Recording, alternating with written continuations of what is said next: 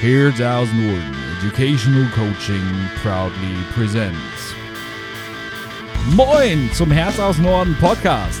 Weiter geht's durch die Jahre meiner Jugend. Schön, dass du dabei bist.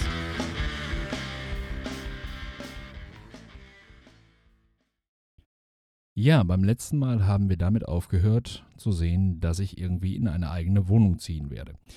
Also meine Eltern mieteten über ihrer eigenen, also über der Dienstwohnung meiner Mutter, eine Wohnung für mich an. 96 Quadratmeter für einen bummelig 14-Jährigen war natürlich erstmal so unfassbar cool. Ich meine, hallo, wie, wie groß will denn, wie groß will denn so ein Kinderzimmer eigentlich noch werden? Aber gehen wir mal einmal schnell durch, weil diese Wohnung wird uns jetzt lange und viel begleiten und auch an vielen Stellen sehr, sehr wichtig sein. So, also wir kommen direkt von der Treppe aus durch die Tür in den, in den Flur. In diesem Flur stehen auf der rechten Seite mein Kleiderschrank, 1,50 Meter breit, äh, 2,39 hoch.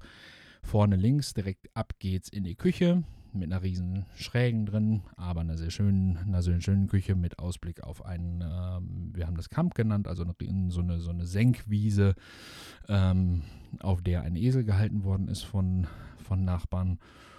Ja, auf der rechten Seite geht's ab in damals erstmal noch mein in Anführungsstrichen Büro, also einen Raum, wo mein, mein Schreibtisch erstmal drin stand.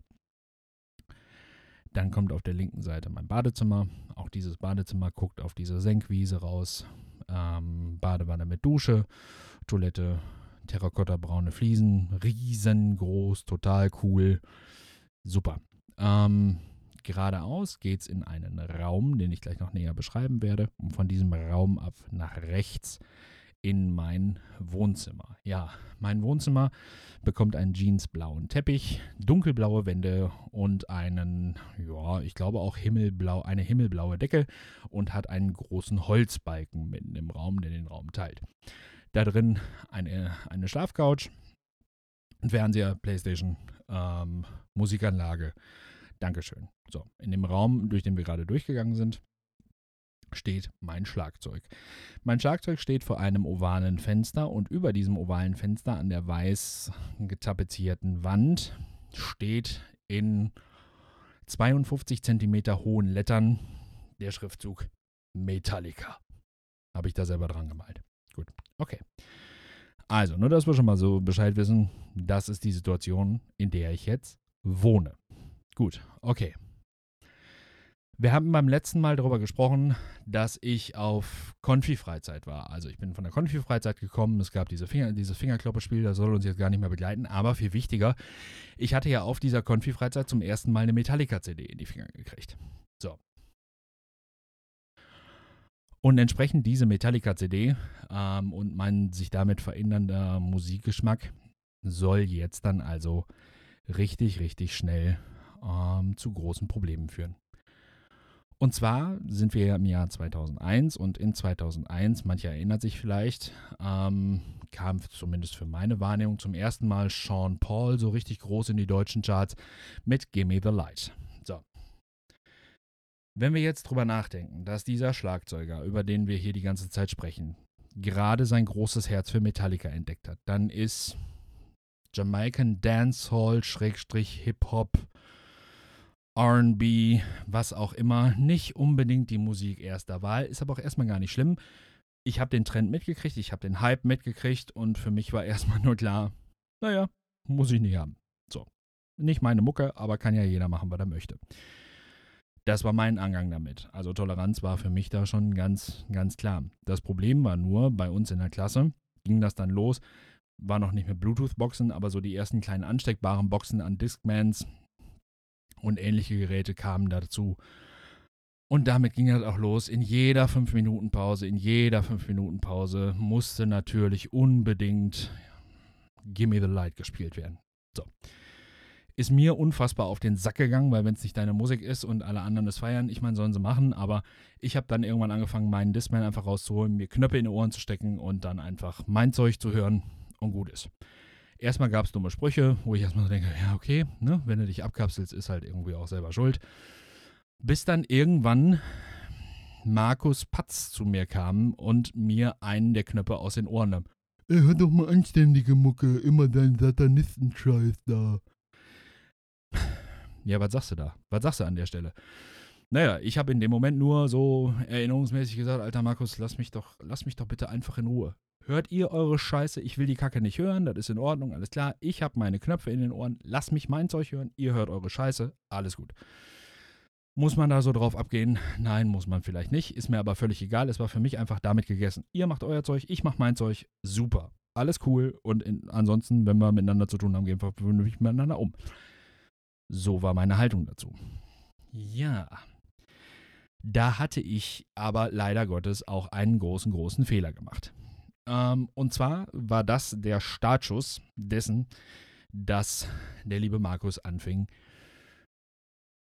mich sukzessive mit seinen liebsten Freunden auseinanderzunehmen. So, also der Mobbing-Start oder der Start des Mobbings gegen mich in der Klasse hat den Ursprung, dass ich die falsche Musik gehört habe. Naja, gut. Okay.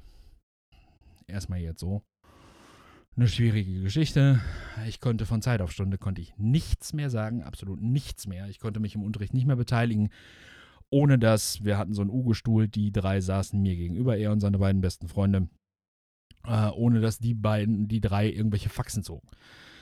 Ob sie mir jetzt eine Zunge rausgestreckt haben, ob sie irgendwelche Fingergesten gemacht haben, was auch immer. Es musste auf jeden Fall, sobald ich mich gemeldet hatte und drangenommen wurde, wurde irgendwie rumgefeixt. Mhm, gut. In der Pause kriegte ich natürlich den ganzen Sprüche, Satanist und was weiß ich nicht was. Klar, wenn du Rock und Metal hörst, bist du ein Satanist. Dafür, dass er Sohn einer Kommunalpolitikerin hier in Duisburg war, ganz schön, ganz schön beschränkter Lebenskosmos. Aber gut, okay. Was will man, was will man machen? Das Schöne ist, man kann ja offen darüber sprechen. Das ist nichts, was nie passiert ist. Ich lüge nicht, ich erzähle keine Märchen. Von daher kann ich es ganz offen sagen. Gibt natürlich auch ein schwieriges Bild auf so eine Kommunalpolitikerin, die dann auch noch jahrelang im Rat der Stadt Duisburg gesessen hat. Ähm, wenn ihr Kind sich so benimmt. Aber gut, okay. Ne? Was will man, was will man auch machen? Wenn die Eltern keine Zeit für das Kind haben oder was auch immer. Vielleicht kommt dann auch einfach ein Arschloch dabei raus. Mag sein auf jeden Fall, ähm, ja, habe ich da zum ersten Mal in meinem Leben begreifen dürfen, was Gruppendynamik ist. Weil aus drei, vier, fünf, aus dreien, vier, fünf, sechs, sieben zu machen, ist weitaus einfacher als aus einem auch nur zwei. Ich stellte also fest, dass ich zunehmend mehr gegen eine zunehmend größere Menge der Klasse alleine war. Einer gegen zum Schluss gefühlt 30. Wir waren 31 Leute in der Klasse. Gut, okay, aber so ist es nun mal. Was für mich ein, eine unglaubliche Kraftressource war, ich habe das beim letzten Mal schon so ein bisschen anklingen lassen, war meine Wohnung. Weil ich hatte meine eigene Freiheit, mit den Dingen umzugehen. Ich konnte genau das tun, was ich für mich geglaubt habe zu brauchen. Heißt, wenn ich weinen wollte, konnte ich weinen. Wenn ich schreien wollte, konnte ich schreien. Wenn ich gehört werden wollte, habe ich einfach darauf geachtet, dass meine Eltern mitkriegen, dass es mir scheiße geht. Wenn ich nicht gehört werden wollte, und das war sehr, sehr häufig so, hatte ich auch durch meine eigene Wohnung ganz problemlos die Möglichkeit, es zu verstecken. Und zwar ohne großen Druck, ohne Extradruck. Ich brauchte es einfach nur nicht rauslassen, wenn sie dabei waren, und schon war alles gut. Ja, und so habe ich dann was getan, was ich schon als Säugling beziehungsweise als Kleinkind häufig getan habe. Als Kleinkind habe ich häufig im Wohnzimmer bei meinen Eltern gesessen und bin dann von jetzt auf gleich mit der Windellose aufgestanden, bop, bop, bop, bop, bop, bop, bop, in mein Zimmer, Tür zu, buff mit dem Arsch zwischen meine Legosteine und habe mich stundenlang still beschäftigt. So, das habe ich in der Jugend für mich tatsächlich wiederentdeckt, buff hoch in meine Wohnung und mich stundenlang mit mir selber auseinandergesetzt. Und hier greifen dann viele Mechanismen wieder, die schon im Kindesalter gegriffen haben. Ich habe wieder viel Tabaluga gehört, ich habe viel übers Schlagzeugspielen rausgetrommelt. Ich habe mich viel mit mir selber auseinandergesetzt. Ich habe sehr schnell gemerkt, dass ich Nachtmensch bin, dass mir also Dunkelheit sehr, sehr viel gibt und so habe ich ganz häufig auch abends spät dann noch ähm, im weit geöffneten Fenster auf meiner Fensterbank gesessen und habe so raus ins dunkle Dorf geguckt und habe teilweise den, den äh, Eulen noch zugehört und so einfach die Nacht ein bisschen genossen irgendwie. Und da hat sich vieles mit geregelt. Gut, aber wir wollen jetzt gar nicht zu viel ins Mimimi gehen. Diese Mobberei wird uns noch ein paar Mal begleiten, alles gut. Aber das war die Grundsituation. Das war die Grundsituation, morgens in die Schule zu gehen. Also war der Schulchor, der donnerstags nachmittags anstand, jetzt auf einmal natürlich noch wichtiger, weil meine soziale Anbindung in den Pausen wurden zunehmend mehr die Oberstufenschüler, die mich brillant aufgefangen haben. Und donnerstags merkte ich, pass auf, du bist hier an dieser Schule jemand, der sehr, sehr gerne gemocht wird. Vielleicht nicht in deiner Klasse, weil du die falsche Musik hörst, aber unter deinen Leuten im Chor bist du kein Sonderling, bist du kein Abgelehnter. Da bist du einer von vielen, mittendrin statt nur dabei. Und so war der Donnerstag tatsächlich der Schultag für mich, an dem ganz klar war, heute fülle ich die Akkus wieder auf und halte durch bis nächsten Donnerstag.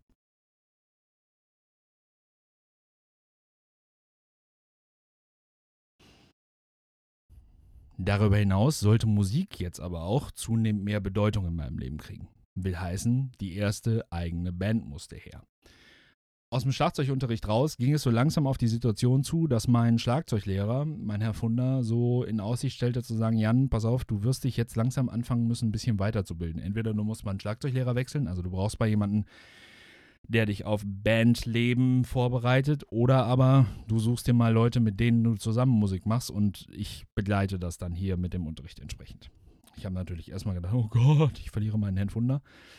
Nein, ähm, heute kann ich dazu nur sagen, das war genau richtig, weil Reisen müssen sich irgendwann verändern und manche Reise muss auch einfach irgendwann enden, ohne dass es schlimm ist. Ne? Wir haben das schon mal gehabt.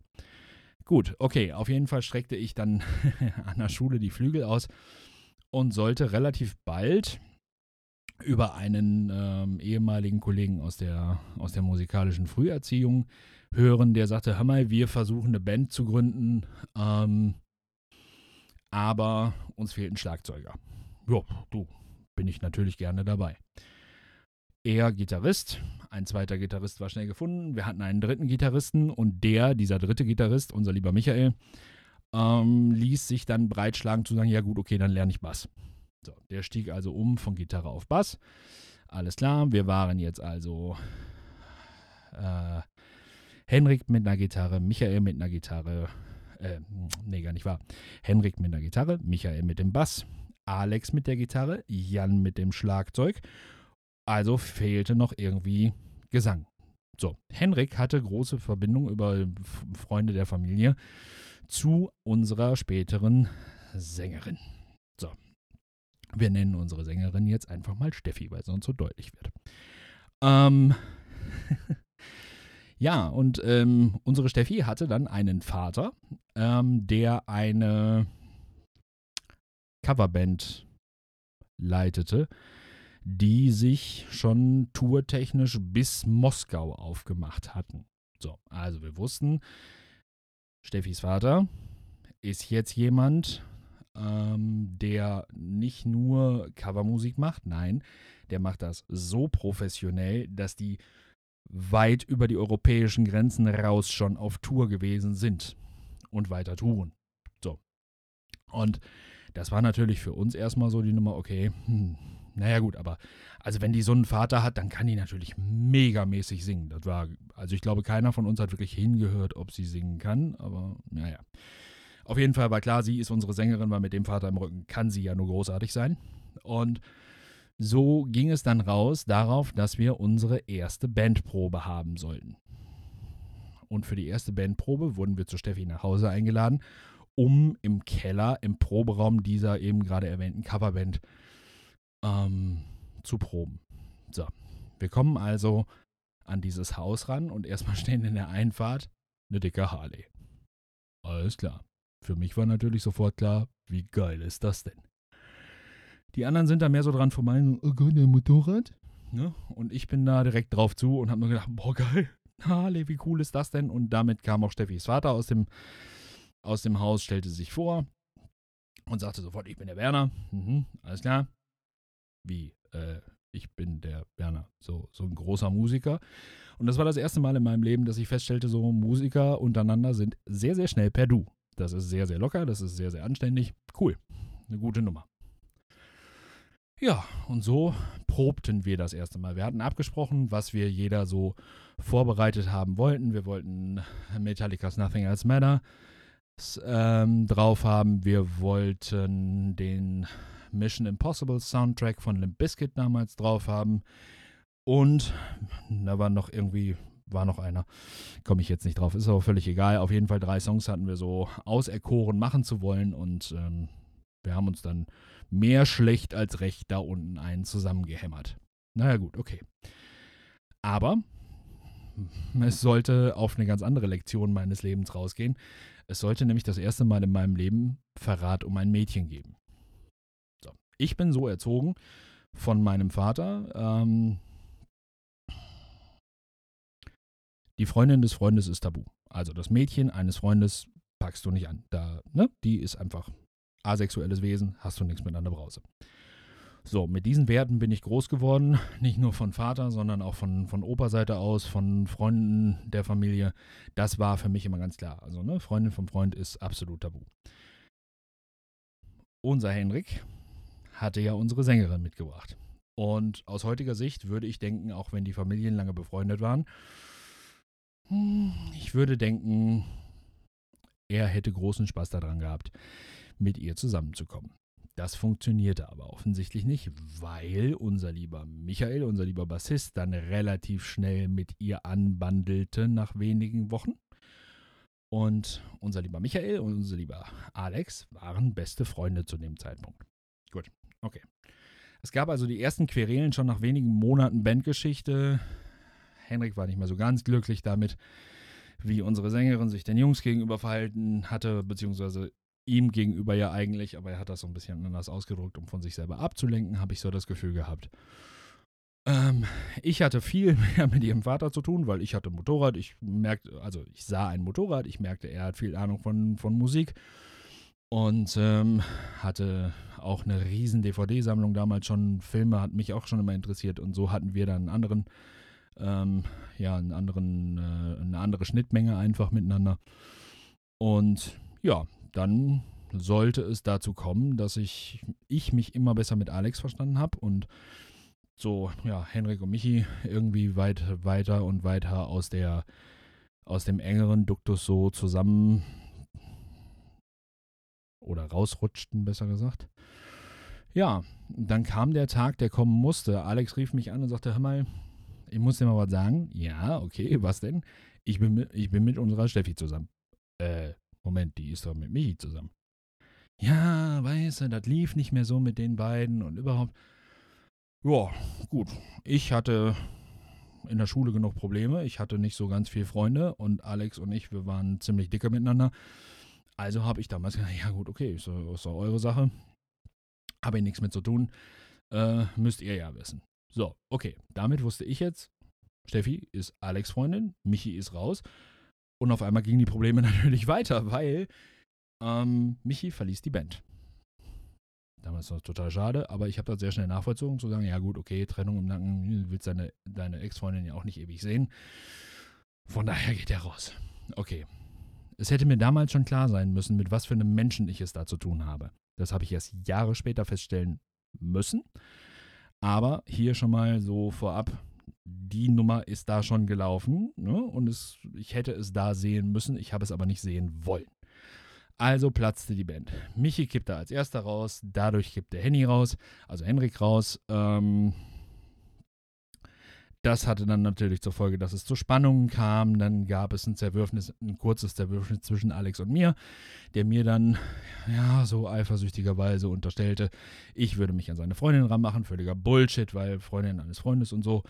Ne? Aber wir haben halt auch teilweise viel zu dritt gemacht und wenn du dann freundlich miteinander umgehst und das schon reicht, um eifersüchtig zu sein, ja, sorry, aber ich war da raus. Gut, okay, die beiden scheiterten dann auch, also Alex und Steffi und übrig blieben Alex und ich. Die erste Band war also nach ungefähr einem halben, maximal dreiviertel Jahr kläglich gescheitert, aber ich hatte einen sehr, sehr engen, sehr, sehr festen, sehr, sehr liebgewonnenen Freund für mich gefunden, nämlich meinen Alex. So. Alex und meine Schnittmenge war absolut, absolut ähm, die Musik. Er ein wie ich damals so empfunden habe, begnadeter Gitarrist, eine, eine Maschine darin, neue Musik zu produzieren bzw. zu erfinden. Ich glaube, wenn wir uns dreimal die Woche gesehen haben, dann hatte der dreimal die Woche irgendwelche neuen Stücke geschrieben. Und ja, ich halt so mit dem, mit dem Hintergrund zu sagen, Schlagzeuger und aber auch gerne, gerne singend.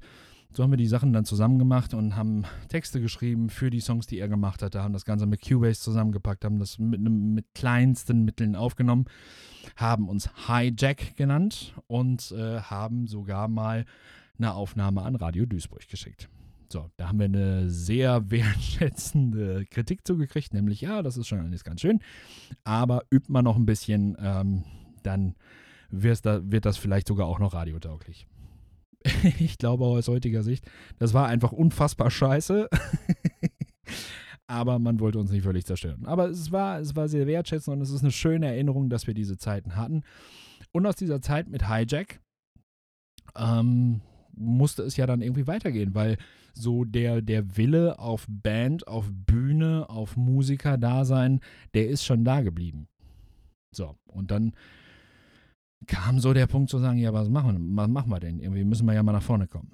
Zu der Zeit fingen meine Eltern an mit äh, Freunden aus, dem, aus ihrem Kegelclub einmal im Monat, wenn ich das richtig erinnere, oder alle zwei Wochen, ich weiß es gar nicht mehr, Freitagnachmittags Kanaster zu spielen. Umschichtig, einmal bei denen, einmal bei uns zu Hause, einmal bei denen, einmal bei uns zu Hause.